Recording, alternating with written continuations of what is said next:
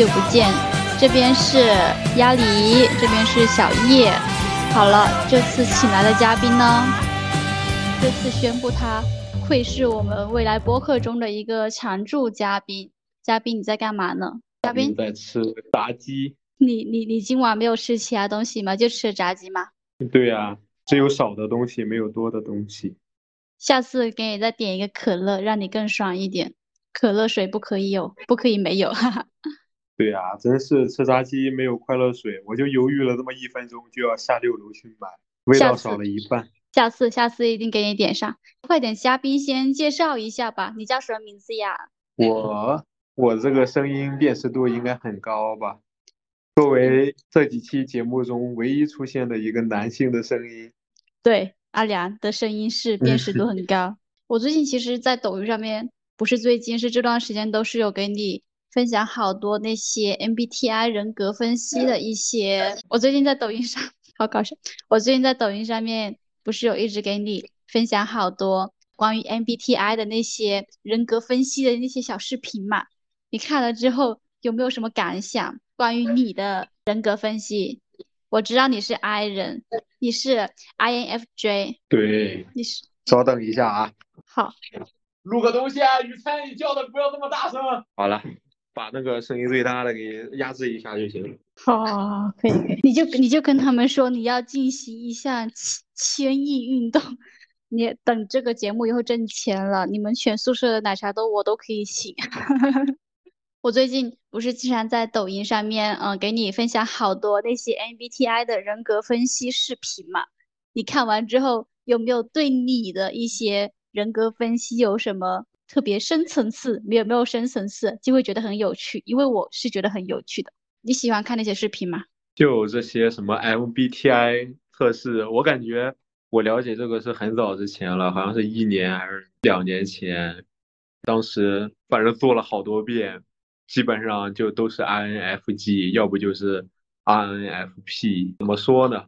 那些视频的话也是。经常看一看吧，反正总能从上面找到一些自己相似的地方，可能能用来更好的辅助了解一下自己的这个心理吧。我也觉得是的。那阿良，你知道我是什么人吗？你要是答不出，你就死定了。你，你不是妥妥的 E 人吗？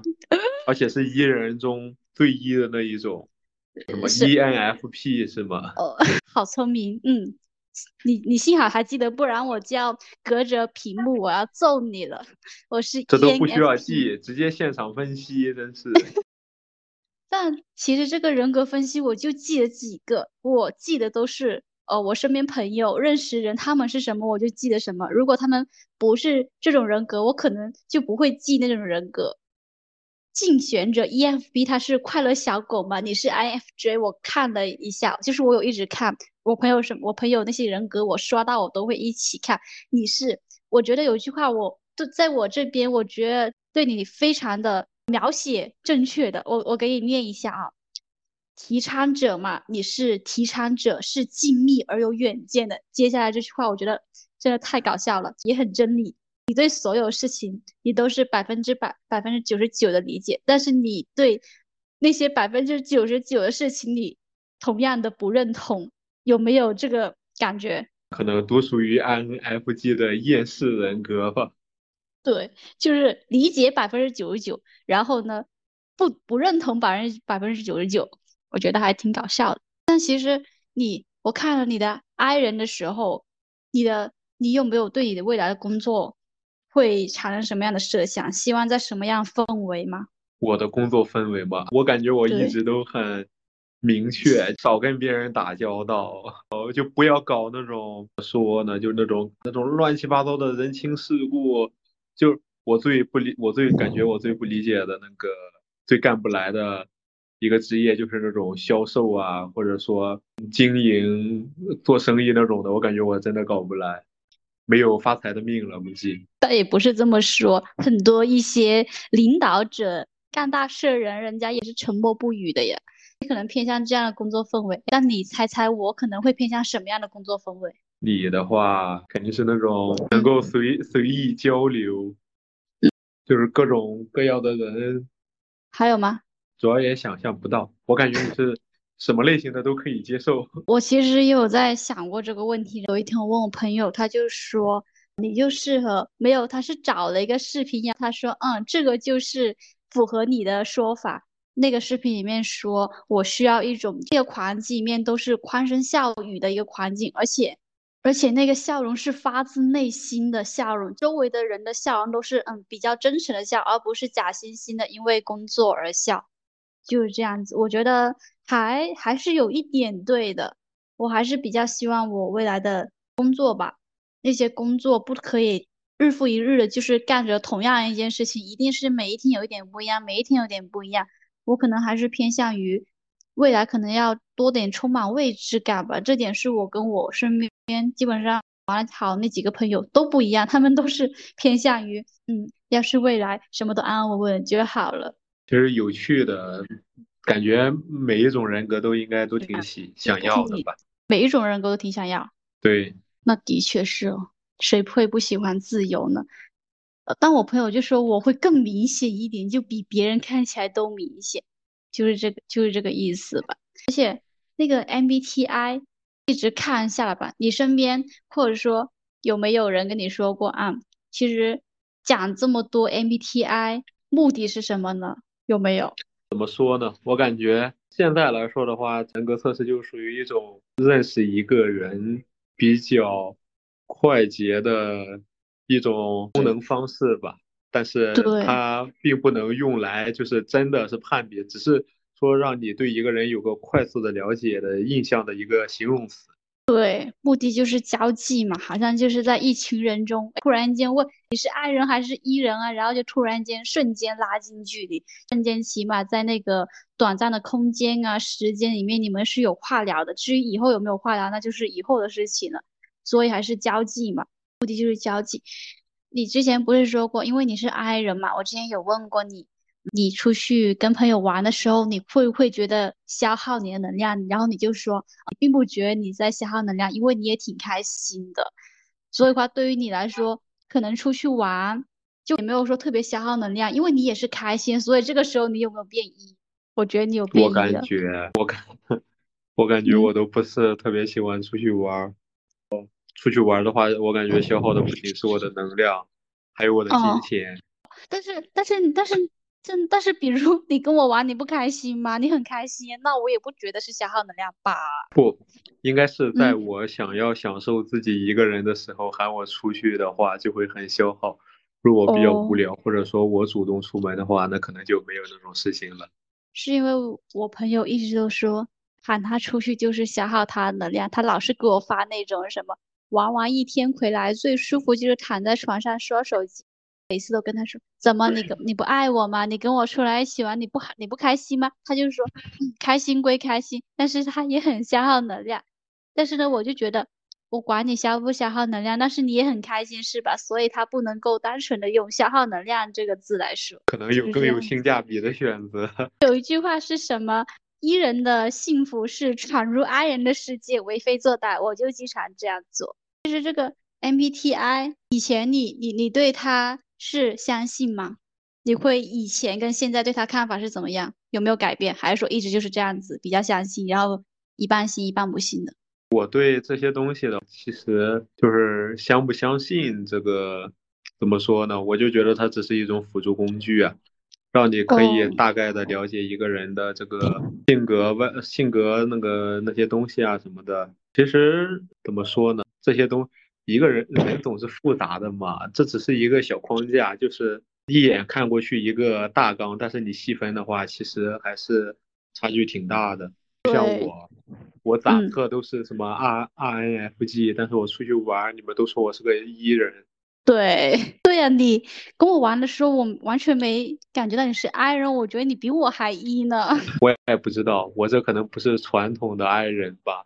我看新时代 I 人，INFG 类型也很少，有时候他会自己变 E，有时候变 I 就可以切换。那说明你是个很特别的人。我还有在看这个 IFP 嘛，哦，MB MBTI 嘛，就我有看到。就是一直在看那些不断的视频嘛，然后我就突然间发现，哎，他好像就是更多给我们带来，就像你刚刚说的，就社交手段方式，让你在短时间里面比较快速的去简单了解一个，就表面 上面他是怎么样子，大概会了解一样。而且我还听说过一句话，就是人格八维嘛，就其实有跟就这个有一点相关嘛，因为 MBTI 它也是同样分析我们的性格呀、人格，然后一些内心想法什么的。我觉得这句话挺有道理的。人格八维有三维，它是性，它底层嘛，底层那三维是性格、风格和底层底层特质。性格跟风格都是可以改变的，因为你在不同的时期啊、不同的成长啊，然后它都会改变。你的底层特质就是我们每个人底层逻辑，它就是很难改变的。如果要改变，要经过挺挺长的时间的。认同这句话吗？对啊，我感觉这个。性格测试它有一个分的还是比较准的，内向跟外向外向的问题吧。性外向跟内向。对，之前还都是什么 E 人、I 人描述人，好像最近都改成了用什么 P 人跟 J 人。我我我有刷到看过，我觉得就还挺搞笑，一时一个样。但其实这些所有的一些手段嘛，还是说。让我们更好认识自己嘛。但其实我还听说过一句话，我听说话多了吧？我们人嘛，就是一个迷宫。这些像 MBTI 啊，或者说星座那些，都是给我们一种方式，去让我们在我们自己人生的迷宫里面去探索，提高我们的自我探索能力。当然，如果你已经对你自己有足够清晰的认知，你的探索能力已经到达顶峰了，所以你都根本不需要这种什么 MBTI 呀、星座呀、什么 P 人什么的去了解你自己啊。但很遗憾，我目前我觉得我自我探索能力还没有这么厉害，我还是需要再努努力。你呢？有没有找到自己是什么样的人呢？迷宫里面的你。我感觉这些什么星座啊、人格测试啊，我之前不是经常喜欢看心理学的书吗？属于啊巴纳姆效应嘛。你之后你看到那些形容词，你会越看越觉得是在形容你自己。我就觉得我我个人是挺复杂的，对。但是我感觉我还是更倾向于测试于的那个 I 的那个大方向。对。我感觉就是你不能不能说你像。人格测试的那一个类型，而是那个类型像你。哎哎，这句话说的很好，对，就是主体是你，你是怎么样都可以的，只是说刚好那个东西出来了，那个东西体现你的。这句话好，我觉得好有道理啊，好有哲学啊。主体是你，对，嗯。还有刚刚说到星座，你知道吗？其实我挺 信星座的，我觉得星座说挺准的，好奇怪。我对 MBTI 啊一半一半，但是对星座的话，可能有信到百分之七十吧，挺大的一个比例。你现在会信他吗？星座呀？我是双子座，你这个双鱼座，我是双子座。我以前挺信星座的，现在后来认识了个很信星座的女生，她。认识之后，他就我就再也不信星座了。好搞笑呀！而且他天天跟我说，他天天跟我说双鱼特别配天蝎，反正后面就不欢而散。我哎呀，你说到这个天蝎，我跟你说，我之前撩过一个男生，他是天蝎的。就在跟他聊天那段过程中嘛，我经常上那个抖音去搜天蝎男怎么追。你知道那个视频第一句话是什么吗？天蝎男狗都不弹，我我一开始不信这个邪，直到这段感情就是画上句号，我就在我的社交平台上面发了一句话：天蝎男狗都不弹，谁弹呀？真的是。我之前玩剧本杀的时候也是认识了一个女生嘛，然后当时聊的特别开心，晚上回家的时候在那个路上。我们好多人嘛，他在那问我是什么星座的，我说你看我是像什么星座的，他当时说的什么我忘记了，我说我是双鱼座的，他那个脸突然就变了，他说双鱼的男的都是渣男，啊，他就不跟我说话了，他就问我那个哥们儿是什么星座，我哥们儿说他是什么来着，处女还是水瓶，他一听又问他出生年月日几点生的，就给他分析风象土象什么象，一分析说啊，我就在旁边一脸懵逼，他是。他大学专业是学易经学的嘛？是学什么八卦的嘛？笑死了！而且就不论是 MBTI 呀，还是星座，我这两年就是可能对他的信任程度都达到百分之五十甚至以上嘛。因为我这两年我大学不是学那个中医嘛，现在也在上课上学嘛，我就慢慢的突然间发现，好多一些玄学理论，它都有一些嗯大家可小的科学理论去对应的，所以我就会觉得嗯挺有趣的，感觉嗯有些还是挺真的，感觉你把它深挖吧，它好像还真的是有一些科学道理在里面，呃有一些我们中国古代的一些玄学道学在里面。就有一种命格命中注定的那种感觉，我也不是特别清楚，但是我是有感觉到，好像真的就是有一些科学在里面，所以我对他们就是有信任程度百分之五十以上的。你指的是我之前微博上看到那种什么月经肚子疼就要按这串就要念这串这串数字，什么四三五六七八七，念一遍之后肚子就念了之后，如果大声念，气血翻涌。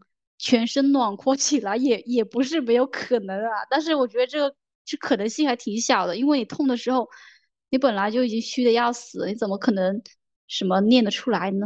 也是，凡是相信科学理论，科学理论，这可能这不算成长吧？但是我们今天这期的节目主题是想讲一下成长的，反正刚刚讲那些，我也觉得是我们成长中的一些小小小的趣事吧。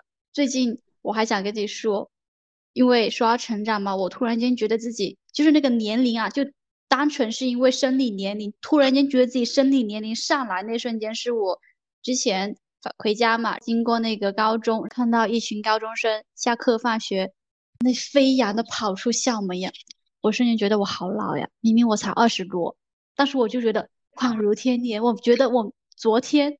才是十五岁，我觉得我明明还是十五岁嘛，我就应该在那里面读书嘛，在你那个高中大教堂里面。你有没有这种突然间袭击自己的那种很具体的一个年龄差？太难了。年龄差嘛，我就感觉最近就有啊。咋呢？我这不是研一上学吗，那些大一的小我五岁六岁嘛，前几天就在微博看到他们说。你你感觉我研一，他们大一，感觉啊，大家都是大学生，年龄差距不大。但是前几天从微博看到说，二三届的这群大一的学生，在你刚上大学的时候，他们才刚小学毕业。我突然间有那感想了。说到这个研一，我朋友今天刚刚报名成功了那个考研，我就跟他说，你一定得考上啊！你要是也哦没有，我是这么跟他说，我说你就先好好考，反正得考上。考不上再说，因为他最近就是有这个觉得好老呀，就感觉自己比不过别人啊，可能是他们学校也太卷了吧。好了，说回这年龄事情，恍如天年啊。那有没有一些什么心理年龄上来那一瞬间有这样的感受吗？我跟你说，我最近有一件事情，不是最近，是今年这两年突然间发现的。以前小时候，你看那些 TV 机上面，你看电视上面演唱会什么的。一个歌星在台上唱歌，唱着唱着，镜头扫到下面的观众，热泪盈眶。当然，长大之后，以前我都我不理解，但长大之后就突然间理解了啊。当然，也有可能一部分是水军，有这可能。但是有一部分就是觉得他们是真的在哭，因为我有这今年吧，前一段时间也是听到别人唱歌，看那些视频什么的，我也在哭，就突然间觉得我长大了，阿良，明明我。明明我才二十多岁，明明我才二十岁。我经常听歌听哭，我感觉小时候歌，我听《喜羊羊与灰太狼》都能哭。真的吗？你不是哭我吧？怎么说呢？我记得最明显的一次，就小时候看《喜羊羊与灰太狼》，那个灰太狼被那个红太狼给离婚扫地出门的时候，放了首歌，我听着听着就哭了。你这个是属于从小就属于感情丰富加敏感加爱哭的大狗，徐大。我经常听那些很好听的歌，听着听着就落泪。救命！你就是，我发现我自己这个例子在你身上根本就是不对应的，因为你本来就是个感情非常丰富的人。因为我以前小时候，我看到他们唱歌，别人在哭，就是台下人在哭，我就会觉得。你们好傻呀！为什么要哭呢？不就是唱歌吗？你们听不了吗？直到这个年纪一上来，就是听别人唱歌，啥歌？这个年纪一上来了，听别人唱歌，突然间发现我就成了以前电视机上面的人。嗯，我也哭了。阿雅，你是纯属于感情丰富，非常丰富。不是，有时候他表达的那个情感感受跟你形成了同步的时候，啊，有有的是那种高，我感觉的我大部分流泪都是那种感动的、幸福的流泪，不是那种悲伤难过的流泪。天呐，我跟你好像也有吧，只不过没那么多而已，对我感，觉大部分也就那啊么几十首吧。几十首够了够了，你就是个情感丰富的大狗狗。我，而且我跟你相反，是我这些这段时间上了年纪之后，听歌会哭，大多数是因为悲伤，会 突然间怀念从前，也不能说怀念，可能也有可能是呃当下比较悲伤，所以听歌也哭了。但你因为开心快乐而流泪还比较少诶。因为人生经历多了，能取得同步的事情也多了。说到这个，不，阿良，我们坚信我们还是二十岁的小男孩跟小女孩，但其实我已经不是二十岁了。没事儿，我我十八岁，对，男人至始是少年，女生至始也是少年，就是这句话。少女少女。少女没有用少年来统一形容，我觉得少年这个词，嗯，更有那种策马奔腾的意味，让我们轰轰烈烈，不是阔怎么阔的轰轰，不不知道怎么唱，就是《还珠格格》，让我们轰轰烈烈，扩的潇潇洒洒，是这样唱吗？突然间变成了唱歌频道，而且唱的歌还不是。那将是我最大的悲剧。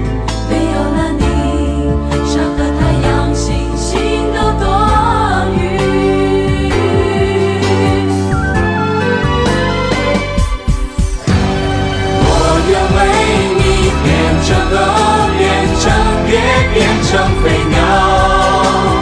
我飞向你，年年岁岁，暮暮朝朝。我飞向你，生生世世，天荒地老，狂风暴雨。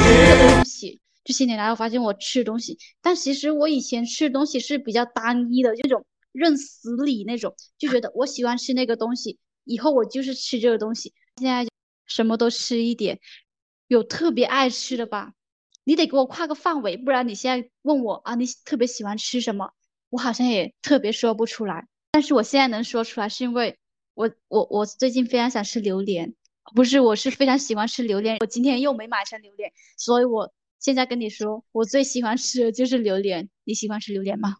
我特别喜欢吃榴莲味儿的东西，但是我不喜欢吃榴莲。这什么奇怪逻辑啊、你喜欢吃榴莲味儿的，但是你不喜欢吃榴莲？榴莲雪糕、榴莲蛋挞、榴莲面包、榴莲那个奶贝都特别好吃，但是直接吃榴莲，我就觉得味儿，它那个口感跟味道都很奇怪。也可能因为我没怎么吃过榴莲吧。你没有怎么吃过榴莲吗？你要不要去买一个试一下？强迫你，有没有人强迫过你吃？没有，我从来都不会买榴莲这种东西。上一次买还是因为我妈很想吃，然后就给她买了一块，然后我也吃了一块，感觉如何？就感觉是是软软糯糯的，太冲了。也可能是我买的那，过期。因为我买的是冷冻榴莲肉。应该不能说是过期，有一点点小小的变质吧。那你交嗯过女朋友没有喜欢吃榴莲的吗？没有人就是说你吃你吃你试一下，这可是珍宝呀！你不吃它感简直就是浪费呀！这种有没有人这么跟你说过？没有，好像只有我啊舍友，舍友啊带我去吃，第一次去吃螺蛳粉的时候，好像是这么跟我说的。我也爱上了螺蛳粉。我那个我从来不挑食的，只要这个东西它吃不死人，我觉得全都无所谓。你这个你这个思想真的好开，就是好厉害，觉得呃只要吃不死人都无所谓。我还好诶，呃我想想有没有人强迫过我吃什么，好像没有。我就是不是没有人强迫过，就有人会跟我说有遇到，就是也很多朋友会就会跟我说你试一下嘛，我试了一口，也就那样。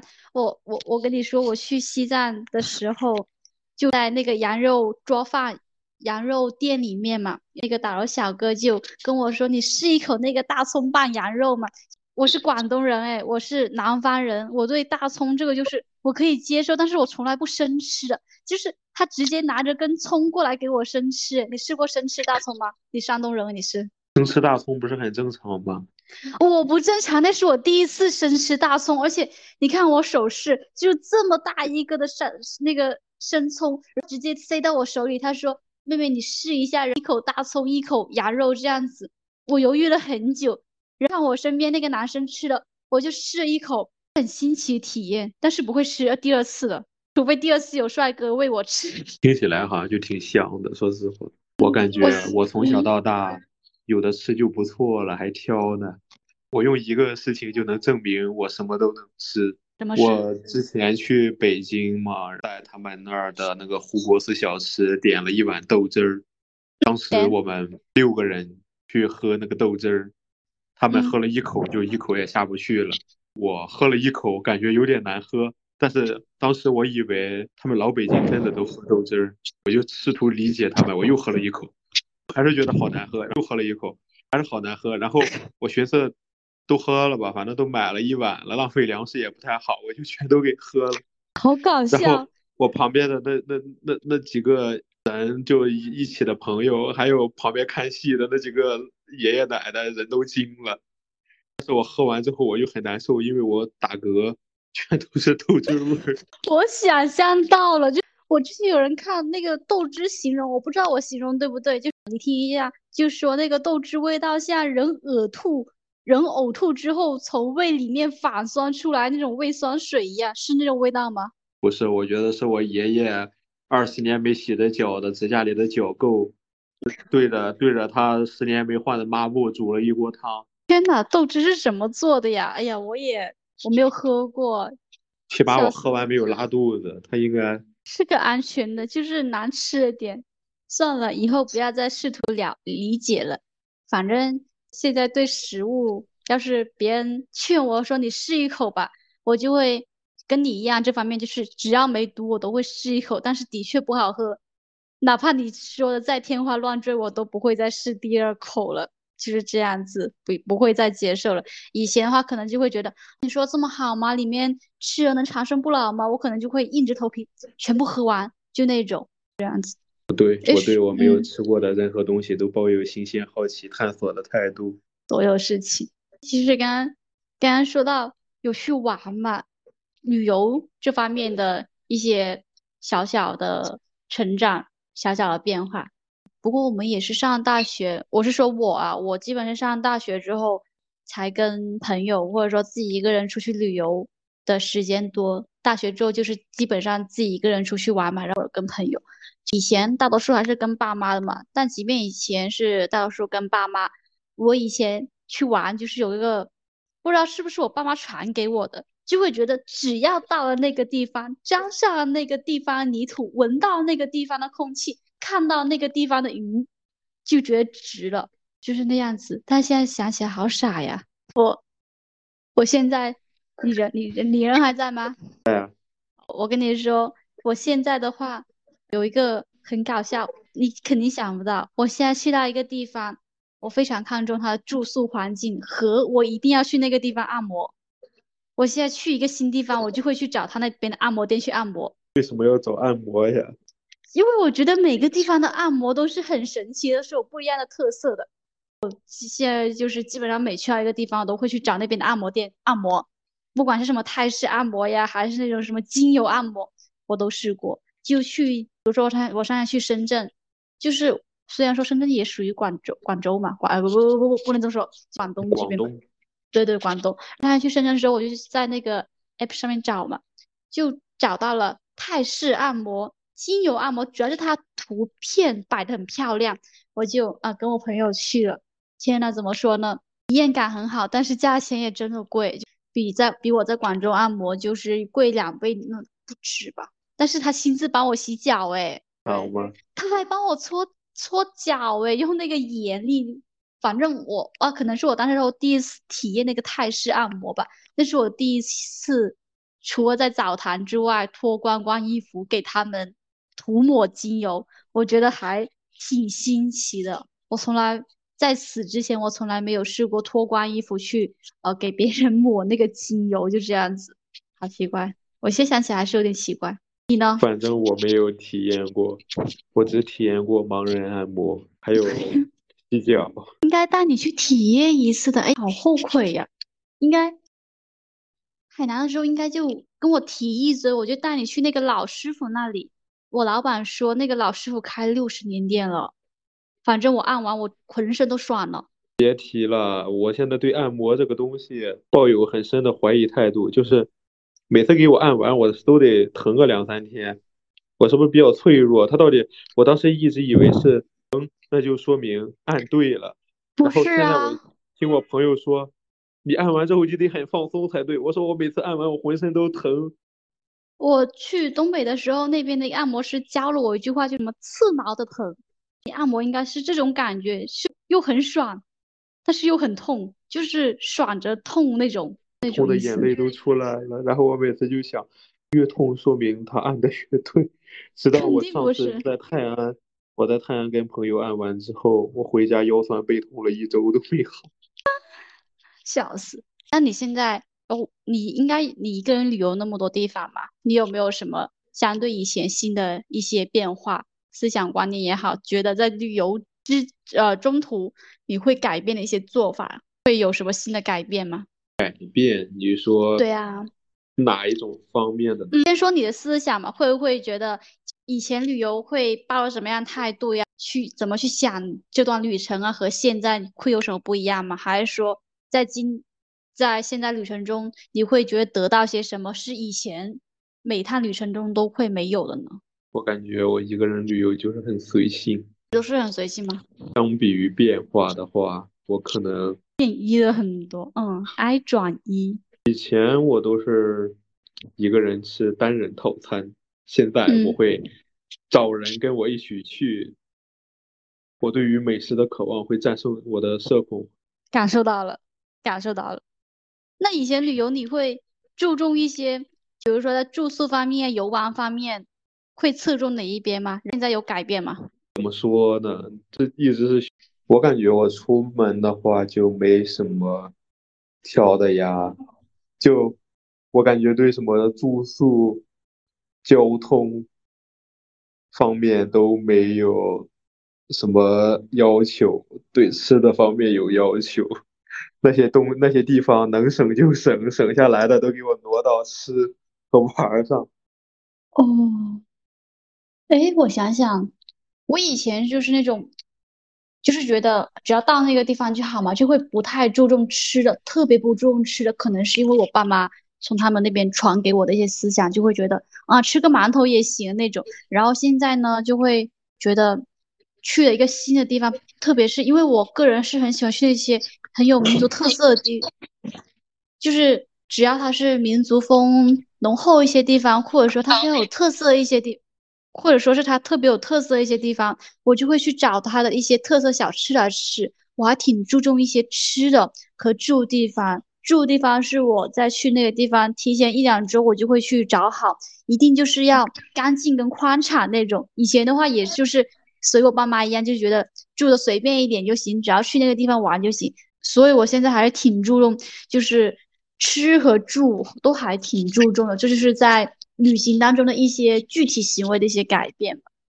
诶，还有一个就是说到思想改变，就是我以前出去玩嘛，哪怕跟我就是跟我爸爸妈妈一起出去，我都会很害怕一个人，我就会觉得说去做什么都要，呃，有人陪我，然后这种害怕孤独的那种呃思想嘛，就会从日常生活中延续到那个旅游当中。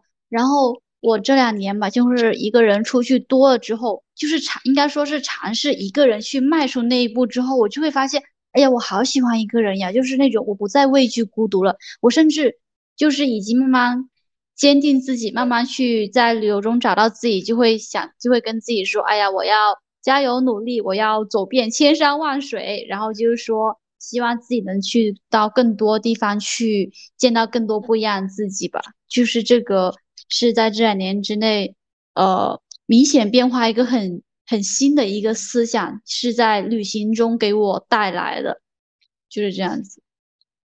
诶，还有一个就是我之前有，就是我们刚就是我们刚刚说到那个年龄嘛，你知道吗？在我在尝试一个人出去旅游之前，我其实对年龄还是挺看重的，就会觉得啊，别人就是觉得别人要是越夸我年龄小，我就会越开心。但是现在，因为我有去见过，嗯，一些岁数也是在三四十岁那些姐姐，哎，我觉得我好羡慕他们的生活状态呀。什么样的生活状态？就是他们有钱有闲，还有资金保养自己，还能去做自己喜欢的事情。我觉得他们才是真正的二十岁，就那种又青春又有钱，又能去到很多很多地方，而且重要是，最重要的是他们有他们自己一些独立的思想。哎，不像我，我现在还靠我爸妈养。嗯，所以他们结婚了吗？不知道，没问。我感觉我出来就，嗯，怎么说呢？感觉出来旅游的女的还是远大于男性的。然后，如我认识的像你这样说的那些男性，都是一些不婚主义的，然后就活得自己什么的。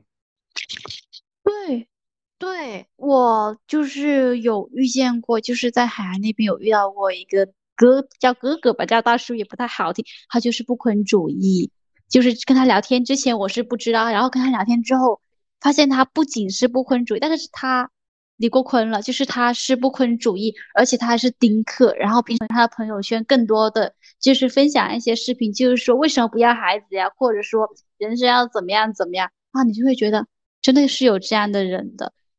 所以就是有见到过很多这些人之后，我就会就是从之前很。看重自己的年龄啊、容貌啊，当然其实现在也一样的看重，就会现在的变成了，哎呀，我好像还挺期待自己未来的三三十三十三十岁啊、四十岁什么的，就会觉得那个时候自己应该也会很好，就不会太过执着于自己要永远年轻这个伪命题吧，自己永远停留在二十岁这个伪命题，就不会再去不太会去执着这个事情了。你有这样的？那种感觉吗？会吗？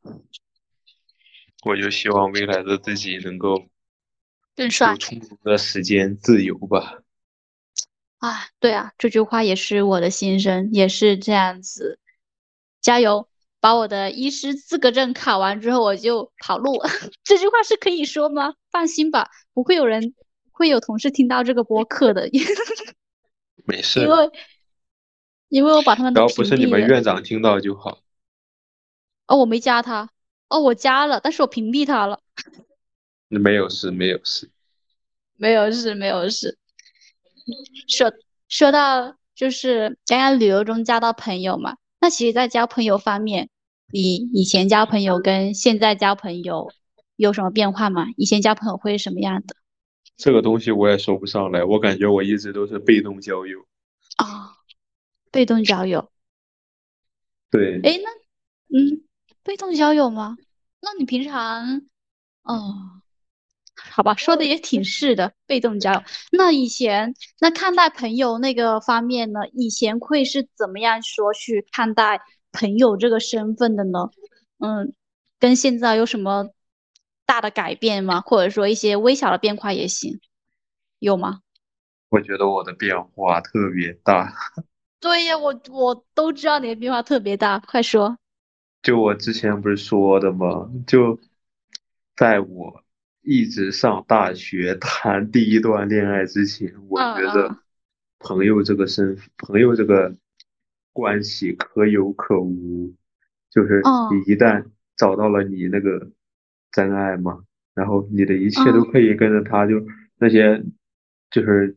你最喜欢的人也是你最好的朋友，也是你的伴侣什么的，就所有事情都，所有的好都给那么一个人就够了，他一个人就可以，嗯，满足你所有的这个精神诉求，所以就不需要什么朋友。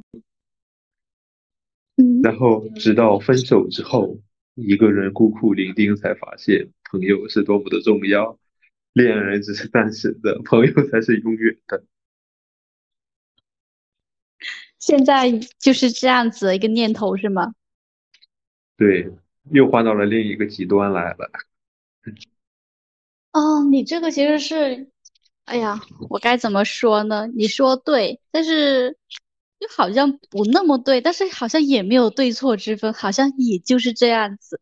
你刚刚其实说话那些对的，就是恋，我觉得就是恋人跟朋友，他两个身份就是要分开的，他们两个不能因为彼此的一些呃身份上下，然后变得有所浮动的。因为爱人就是爱人，他就是心里面就是像那个三脚架一样，他就是必须待在有一个他特定的位置，他不会说呃因为你朋友的比例上升了，他然后他就下降。不能这样子的，所朋友跟恋人都这样子，你有恋人也不能忘记朋友，你有要综合一下。对，综合一下。我以前吧，像我朋友在我这这里，应该是一啊，跟你一样上大学吧，上大学是个分界线。上大学之前，我就会觉得朋友很重要，就是觉得每一个人都很重要，就觉得每一个人都要成为我的朋友，就将每一个人都看得很重要。但其实大家都知道这是不好的。人生中哪有那么多重要的人呢？真重要的人也就那么几个而已了。然后上大学之后，就发现，就是一直围绕在身边的，或者说认识之后一直能够保持很好的关系、比较好的关系，就是那几个。而且现在就是我对于朋友就是变得多面一点，因为我我有也有好几个很好的朋友嘛，但是我并不是跟每一个朋友都是会聊一样的话题的。像我就是嗯。从小到大那个发小吧，我就是还挺少会跟他说一些生活上面事情的，我都是有大事情我才会跟他说的。比如说，嗯，我谈恋爱了啊，我分手了，我去哪里医院工作了，我才会跟他们跟他说啊，我最近怎么样怎么样。就是我跟他就是那种，呃，可能有一个月不联系了，或者说有一一两个星期不联系，然后。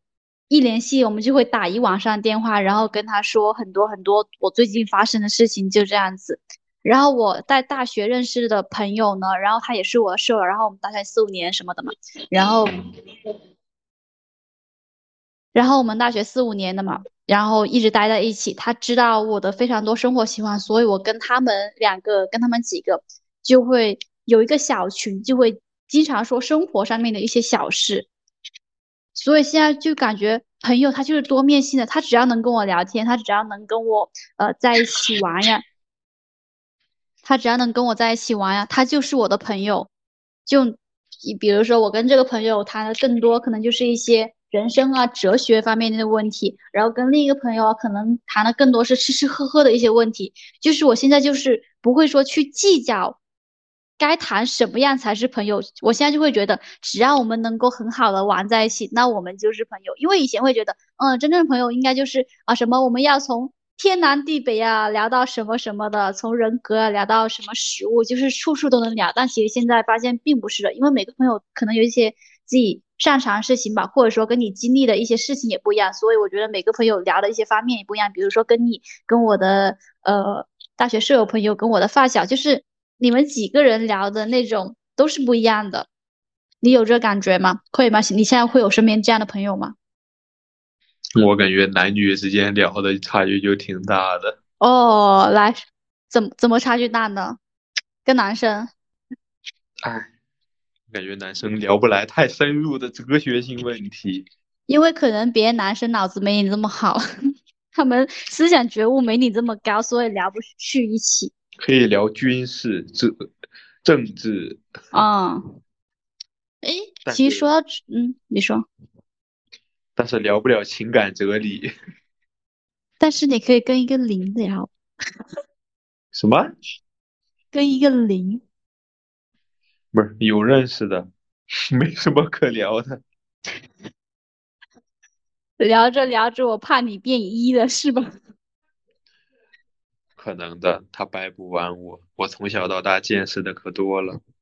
哦，我还好诶，我身边算了可能有吧，只是我不知道而已罢了。因为我有见过不太熟的人，他们是一对的，只是这样子。就是认识的能说上两句话的，我都，嗯，我我我我都不知道，也没有这样子。小哎，你刚刚说那个跟男生可能都聊不怎么来。我觉得有有几个原因，一个原因就是可能男生他的天性，他他就是对感情不细腻，所以在我心里，感情细腻男生是很可贵、很珍贵的，因为社会上面太少这样的男生了，真的。很多男生啊，当然这个可能也说到家庭问题了，家庭啊一些社会对男生的一些教育问题。所以阿良，我觉得你的那个什么感情细腻度真的是非常好。哎，那女生呢？女生，女生这不是在跟你聊着吗？那其他女生呢？其他女生嗯，忘记了，忘记得。哎，那你是有多少女生朋友呀？那你的朋友是很多面的嘛？哎，跟我聊这个，跟他聊那个，跟他他他聊那个，没关系，这也是我们的多面朋友。这就是，反正这算是我成长中一个变化吧，就是对待朋友的一个身份地位变了，就是他身份变了，不是地位变了，就是这样子。那你，那刚刚说到感情方面，又提到这个话题了。那在感情方面，你以前会怎么样子呢？那现在又怎么样子呢？有没有什么特别大的改变？这个话题我知道已经说过了，讲过。那你说一，你你挑一个比较大的一个改变方法、改变点吧？其实说白了，我最近发现也没有什么改变。我最我梦寐以求的是真爱与自由。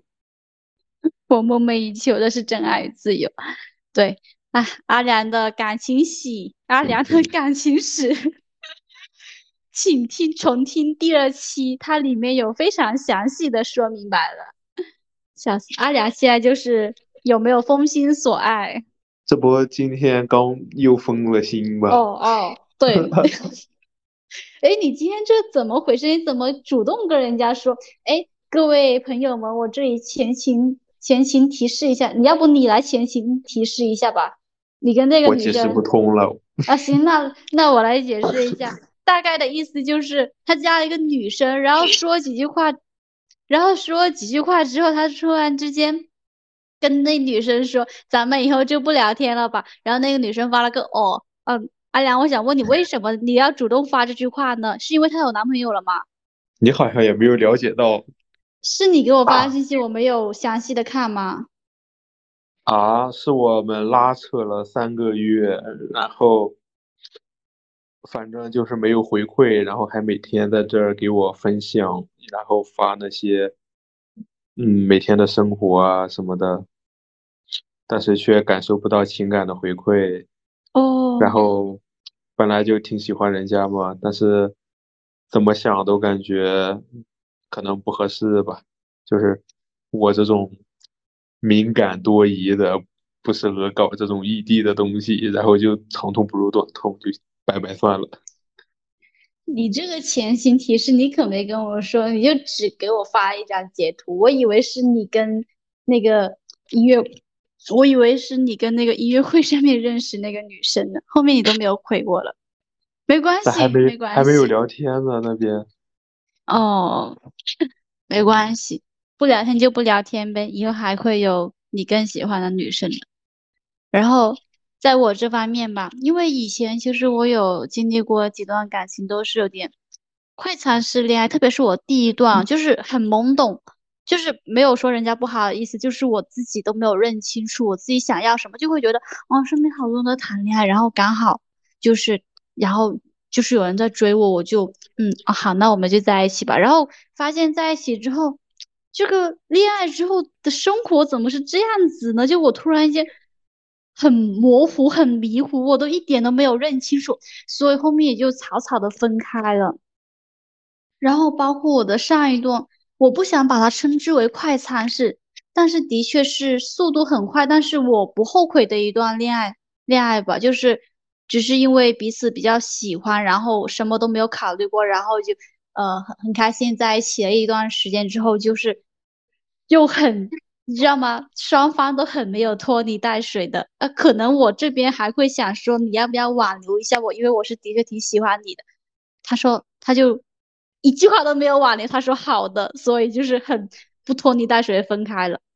所以的话就是经历了，就是啊，其实这几段感情间隔也是有几年了。我对这些几年前跟现在，就是我不太今后的感情，我都是不愿意再去进行快餐式恋爱了，就是希望跟呃有可能成为男朋友那个人就是更多的相处吧，再吃多两顿饭，再看多两个电影这样子吧，就是时间再长一点，慢慢去探索一下对方是什么样的人吧，就不要太快在一起了，因为就是恋爱之后的那个那种那种心情又不一样了，有点患得患失。如果你在之前没有足够了解过，这可能就是我就是感情成长中的一个变化吧，就是这样子。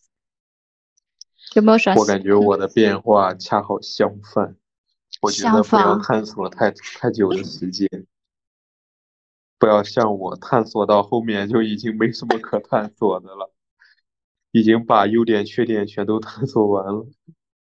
当你把缺点给探索完之后，你就在没有形成那个关系之前，你就对这些的容忍度可能没那么高了。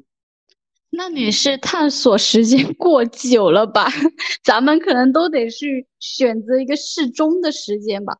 哎，其实我也不大清楚，就是我也不知道他那个临界点在哪里，我也不知道他说真正的合适在一起那个时机是什么样的时机。反正就是在我本身的感情经历里面，我是会觉得，嗯，是有一点快，但是我不后悔，就是因为我是喜欢他的，我我跟跟他在一起那段日子，我。哪怕是患得患失，哪怕也有伤心难过，但是我还是比较开心的。反正就是在以后，在接下来，如果我有遇见就是呃男比较喜欢男生的话，我可能就会跟他选择多点相处一些日子吧，就大家慢慢慢慢的再了解一下，然后再去恋爱之类的吧。其实我也不知道那个什么叫才叫做真正的时机，你知道什么叫做真正时机吗？我不太清楚。没事儿，时机到了自然会感受得到的。是吗？时机就是一种氛围吧。啊，真的吗？哎呀，你这样说，我跟我那个上一个男朋友，我 可能就是因为氛围感到了，但是时机没到，好好绕呀，我也不知道，无所谓了，反反正反正也见不到了，不知道死在哪个角落了。了。对，就是，哎，其实，哎呀，好矫情啊！但你知道吗？其实他在我心里面没有完全的过去。我这个人就是对于失去的人或事物，我就是我不会去特意抹杀他。我跟你说，我现在手机里面还有他的全部照片和视频，然后包括别人拍的我们俩视频，我全部都还有，我从来没有删过。然后因为在我这边，我就会觉得我会把它放着，等到哪一天。就是时光慢慢流逝，他真真正正的在我生命里面、生活里面渐走渐远的时候，我才会说，嗯，把它消除吧。所以现在啊，在现在进度条里面来看，他是，他其实是没有在我生活里面消失，他也没有在我心里面消失，只是说搁置了，就是把它放那里了。就我自己在走路，然后把它搁置在一个箱子里面，我也不管它死活那种。我感觉哦要我就先让关于那些的一切全都消失，啊，不然你看到容易触景生情，一时半会也走不出来。但是你不会，因为你你是有付出感情，那你不会就是说啊，你一下子之间全部把它给，呃，从你的心里面丢出去了。但其实你根本丢不出去啊出去的呀，你他还你还是会想他呀，你怎么你怎么去那那个啥他呀？触景生情了。啊，所以这就是我前一段时间看到他的视频我就哭的原因吗？我不知是怎么道回，事？然后也没有哭了。过，等彻底放下的时候再回头看到的话，可能就没什么感觉了。对，哎，我就是这个意思，就是现在存着他的所有讯息，就是，就也就是一方面这个原因嘛。哎，反正这些，哎，方面的成长，方方面面的成长嘛，就是经历嘛，不断经历就是成长，然后经历了就是成长，然后成长就是经历。你有没有特别一些，就瞬间觉得自己，呃，不论是心理年龄还是那个生物年龄上面，突然间一下子长大那个时刻，有吗？各种方面，哪哪个方哪哪个时刻会有吗？我就感觉第一次考研没考上的啊，那个时刻吧，那个时候是感觉黑暗吗？还是说咋了？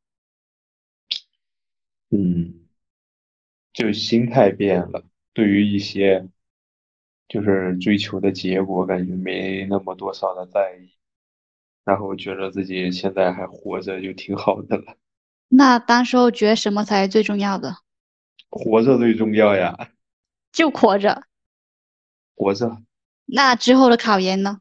之后本来没想考的，家里非得让考，然后第二次考研的时候心态就比较平静，十分平静的考完了试，然后 就考上了。嗯，这也是我觉得是很大一个成长。你说到这个是，我我也跟你一样，是我临近实习嘛，实习就突然间发现。好像要自己面对自己人生那种，真的是很强烈感觉，因为你要选医院，然后包括你自己未来要选哪条路。虽然说我现在是呃定向生，我有工作岗位，但是你也不是说你你你定向了，你就有工作的岗位，你也是需要在这个岗位上面去奋斗，你要去考证。包括我的那个合同期到之后，你还要继续选择留在这里工作吗？如果你不选择留在那里工作，那你有给自己准备好盔甲跟宝剑？你要去到哪个地方单打独斗了吗？然后这些问题全部抛在我身上，我就会突然间发现我一无所有，就突然间发现自己的人生，哎，怎么突然间面对自己一无所有的人生？就是那一瞬间觉得自己长大了，好难过。我觉得可能跟你考研之后那个心情是一样的吧。哎，但是你你可能比我浓厚一点，因为你当时只想活着。觉得迷茫，我就觉得人生在世，不要刻意追求太多东西，活在当下，快乐就比较好。对我当时更多是迷茫，我是不知所措，我是不知道该做些什么去说为我的人生做准备，为我的将来做准备，跟为我的工作做准备什么的。同时，我也没有准备好怎么样去跟我的大学生活说拜拜，然后跟我的以前无忧无虑。只需要听别人安排那种生活割裂，就因为我因为最重要的原因是我没有能力嘛。我现在你看，我现在都还是靠爸妈养。哎呀，说到这点，我跟你说，以后我孩子要是学医啊，如果我以后有孩子，除非他是真心想学医，否则我是真不想养他养他读医，太难了。确实啊，学医这个东西不能有不能马虎有混子。对呀，我我有一个高中同学，他是潮汕大学，他定他不是定向生，但是他考到潮汕大学那边，他当时候考的是他直接报了，他比我他哦，我现在想起来他好聪明呀，就是早知道当年我也这样子搞好了，他直接硕本硕连读了，就是八年，他直接就是一高考他就报那个本硕连读，所以他现在是八年制，哎反，但是他不是定向，然后反正就。哎呀，我觉得花费还挺多的，真的。而且讲真的，你毕业出来之后那一两年也别妄想说能找到一份能够养活你自己的工作。就是如果以后就是像我现在这样子，我未来一两年我肯定是还是靠我爸妈养的。接下来我要报班学习嘛，那几千块钱还是要我爸妈出，我根本出不起，笑死。确实没有办法呀，没有办法。我现在反正现在就是妈妈，我愿意啃老，就是那个意思。反正说这么多成长，哎呀，觉得突然间怎么说，怎么觉觉得自己突然间成长了好多呢？经历的也不是很少，很少很多呀，但是怎么就突然间觉得成长？反正说到这里吧，就想跟就想特别想想跟我自己说一句话，就是没关系啊，多点经历就好了。反正成长这个事情嘛，就是经历越多，然后成长会越好。那句话。怎么说来着？人生是旷野，不是轨道嘛。多给一点自，多给一点自己的那个经历，真的是很好的。哎，还有一个方面，我发现我自己的道德底线越来越低了。你有感这个感觉吗？低在哪一方面呢？哇，各个方面我都觉得低了，各个方面。道德底线。对。而且我。最重要是什么呢？是我认识到，呃，这个道德底线越来越低的时候，我并不，我并不觉得说，哎呀，我我什么呃道德心低了，而是我突然间意意识到，你所有的一些就是道德，别人规范自己的，都只是这个社会规范你的，而且它只是说用一种口头语言去规范你，用一种呃什么什么道德伦理去规范你，它并没有呃明明白白、清清楚楚的写在法律文书里面去规范你的。所以你知道吗？当我认识到这一点的时候，我就突然间觉得，天呐！我长大了，就是我成长了，就突然间我已经能够独立思考，就是我有自己的思想，我会觉得说，只是你给我规定的，并不是说什么什么给我规定的，所以说我想做什么都可以，就是就是那个意思吧，就觉得自己在唾弃一些社会其实并不正确的一些底线，对一些习俗不对习俗和底线，我所以我的道德观、道德底线有时有在某一方面，或者说在全部都。有呈现一个向下走的一个趋势，你有这种就是这种感觉吗？或者你平时做事的时候，我感觉我可能 平时的道德底线就不是很高的样子。我最近不是在看一部剧吗？就是《Shameless》无耻之徒，我觉得很适合你现在想说的东西。就你看完之后，你你就会觉得。就是什么道德底线都是社会制度而已。如果你摒弃这些东西，你就会成为一个自由的无赖。哇，这句话好对呀！等我把我最近又追回老友记，把老友记追回，我就去看那个无耻之徒。好了，我们刚刚说那么多成长的事情嘛，反正成长就是经历嘛。我觉得就是那句话其实还挺对的。特别是我像我刚刚说的，我为什么觉得有自己成长呢？那个时刻其实就是我的一些认知升升级了，随着我不断就是走的地方越来越多，然后认识到的一些知识越来越多，就是在那瞬间我就突然间长大，在那瞬间我思想就是那个升级的。村上春树不是讲过一句话吗？人长大是一瞬间的。哎，我刚刚有没有问过这个问题？你有没有哪一瞬间你觉得你长大了？似有非有。没有说过，哎，那我跟你说一下，我觉得我就突然间长大那个瞬间，就是我在海南环岛，呃，我没有环岛，但是我们那时候去三亚万宁的时候，高速公路，那是我考完驾照之后那几年第一次，就是身边没有长辈，都是我们同龄小伙伴，然后高速上面去自由自驾游，我们四个小孩子，四个小女孩，就是在那边。走高速，然后一边走一边聊天，然后一边听歌。我那瞬间，我就觉得，天呐，我好厉害！我能够一个人就是开高速，而且而且我身边的三个小伙伴，他们将这项主动权全部交给了我，而且他们没有一丝的担心，就会跟我说记得走那条路。我那瞬间就觉得啊，天呐，我好厉害！还有一个瞬间是我当时候是一个人坐飞机去哈尔滨的。我也觉得我好厉害，你知道吗？从中国最南端去到中国最北端那个地方，我觉得我好厉害，我一个人哎，你不觉得我很厉害吗？厉害呀！你去西藏是怎么去的呀？我去西藏，我去西藏是坐火车去的，坐火车到西宁那边转车。哦，不是，那个是跟我朋友。哦。对，那个我没有感觉到特别长大的是。我跟我很熟悉的朋友，跟我很好的朋友在一起，所以我会觉得我们两个还是生活在同样的纬度，只是说去的地方不一样。我并没有特别觉得自己长大了。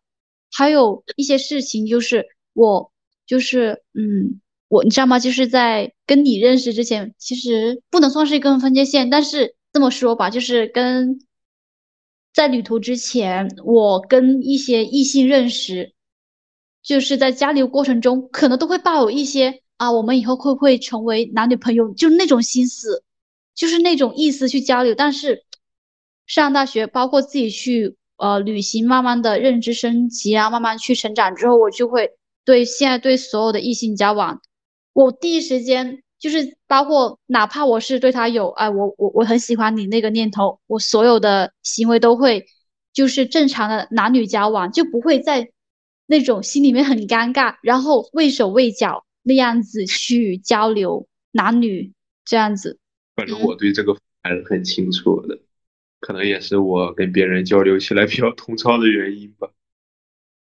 对，就我在认识到这一点之后，我就会觉得我好厉害。然后我我就突然间发现我的交往变得很从容大方了起来，我就不会一直会畏畏缩缩、尴尴尬尬，明明就是别人都没有那个意思，或者说别人就是只是普通说走啊去吃个饭什么的，我以前自己我都会说啊，他是不是喜欢我？他是不是想对我做什么？他是不是想骗我钱？就是我现在不会这么觉得，我现在就是会看一下他这个人，他这个人是好的话，走啊去吃饭，走一起去玩，就会所有都会从朋友做起，就是包括在男生女生所有交际中，我真的是觉得我自己变得大方了很多，从容很多。我以前是不会这样做的，包括就是我上一个男朋友，他一开始约我出去吃饭的时候，我一开始抱着男抱着的那个心情就是好呀，我也饿了，我也想去吃饭，根本不会去想到。你是不是喜欢我，想约我，就那种。然后后面我把这件事情跟我的朋友说时候，当时我是没有意识到我自己变化了。我说完之后，他就跟我说：“天呐，你怎么你好厉害？你跟男性跟异性交往怎么可以这么大大方方呀？真的是我好喜欢你这种，你能不能教教我？”我那瞬间我就觉得啊，天呐，我变化这么多嘛！就那几个瞬间，我现在想起来，我还是觉得好自豪，就那种。我感觉我就从来没有想过这种东西。啊，没有吗？可能是因为我感觉以前想多了，嗯我就是普信男了，哦，哎，可能男不过女的思维差距吧。对，而且我觉得，不过你觉得，我觉得你这样想也是对的，就是男生跟女生交往一定不要想太多，因为很多时候女生只是想普通的跟你呃吃个饭什么的，但是可能就是我以前就是比比较敏感，包括说包括说现在可能也是比较敏感，但是在这方面我不会再去尴尬，就是我会从容的面对一切，这是我一个心态变化吧，很重要，就是底层逻辑就是心态变化，对待所有东西都觉得从容大胆大方一点，哪怕知道他是抱着呃其他一些思心思，我都会觉得说好呀，那我们去吃饭啊，就是就是就是这个态度，我觉得我这点还是蛮好的，很开心自己能够有这点小小的变化，而且你有听过听说过一句话就话吧，就是人生只活几个瞬间，有吧？你有没有觉得这句话是对的？好像没有听过。就是人活着嘛，就是为几个瞬间嘛。我一开始听到这句话，我没有感觉，直到后面，包括我现在就是回归平静的学习生活嘛，我想起我人生中就是之前里面发生过很开心的那些瞬间，嗯我都会觉得真的是为那几个瞬间而活。有时候想起那几个瞬间，我还是会觉得很留念，但是我知道那几个瞬间是不可以长久的。所以就是现在就是努力加油，在为未来发生的那几个瞬间而活着。这句话还挺有意思的。我倒感觉没有这样，我觉得人活着是是一个过程，瞬间只是过程的结果，没有前面过程的沉淀，怎么会感动这个瞬间呢？对，我去我还真是觉得人可能就是活几个瞬间，当然过程也很重要，但是我觉得那几个瞬间就可以值得让我铭记一辈子，就那种成长嘛。反正我觉得那几个瞬间也算是我的成长，而且我觉得我愿意做这期节目，我也在成长了，因为，嗯，为什么呢？反正我就是觉得我愿意成长了，愿意去看回以前自己的事情呀，然后愿意去慢慢慢的一起，呃，找到自己一些改变之处呀。还有一句话就是不要怕试错嘛，拥抱很多的不确定性。我觉得这也是我今天成长的很很好的一一个方面。你有没有觉得，就是今天的你跟昨天以往的你有哪一点觉得自己明显不一样了？我感觉现在比起以往，变得更多的可能就是心态的一个问题吧。我告诉你一个正确答案，你今天最大变化就是你跟我一起做这期节目，你跟我做一期节目之后，你从今天开始变得就更帅了。今天你比以往哪一天都 变得更帅更帅了，因为你跟我这个大美女做节目。可以，很荣幸，这都是我以后这个吹嘘的资本。对，没错，等我做起来了，哎呀，泼天的富贵就是有你一份，有你十份，给你画饼，你放心。以，女生画的饼富贵无相忘。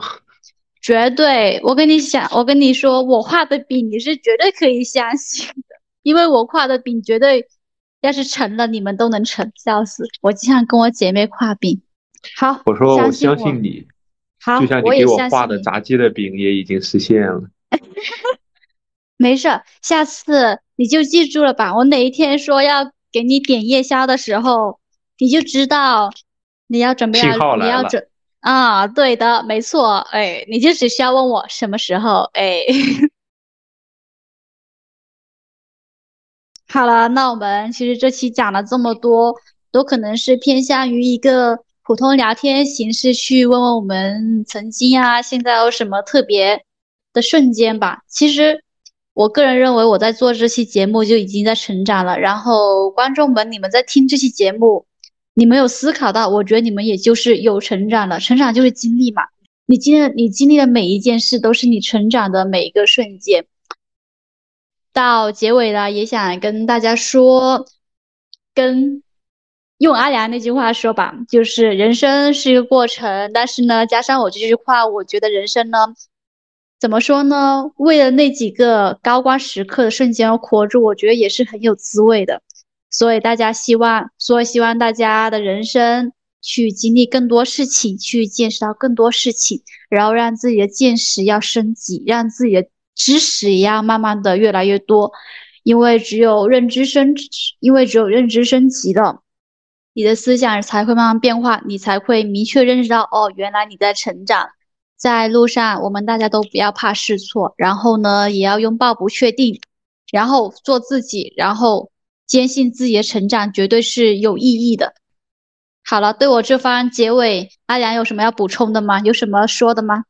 就是人生前路怎么说呢？就人生不是旷，人生不是轨道，而是旷野。就感悟生活，享受人生就对了。对，还有一句话怎么说来着？嗯，不是所有的迷失都意味着游荡。所以，观众朋友们，如果现在你你也不觉你有什么成长，或者说只是日复一日的去过着你有点迷茫的生活的话，也请相信这段迷茫的生活不会持续很久的。这段迷茫的生活会成为你未来人生中一个很重要的垫脚石。不是所有的游荡都意味着迷失，有时候嘛，我们人游荡一下也是很好的嘛，是吧？是的，好啦，那我们的这期播客到这里就结束啦，敬请期待我的下一期播客。阿良，下一期播客录些什么好呢？好了，不用说了，我们私下说。可以 可以，可以可以，好，那祝观众朋友们早安、午安、晚安。这边是主播小叶，嘉宾呢？阿良，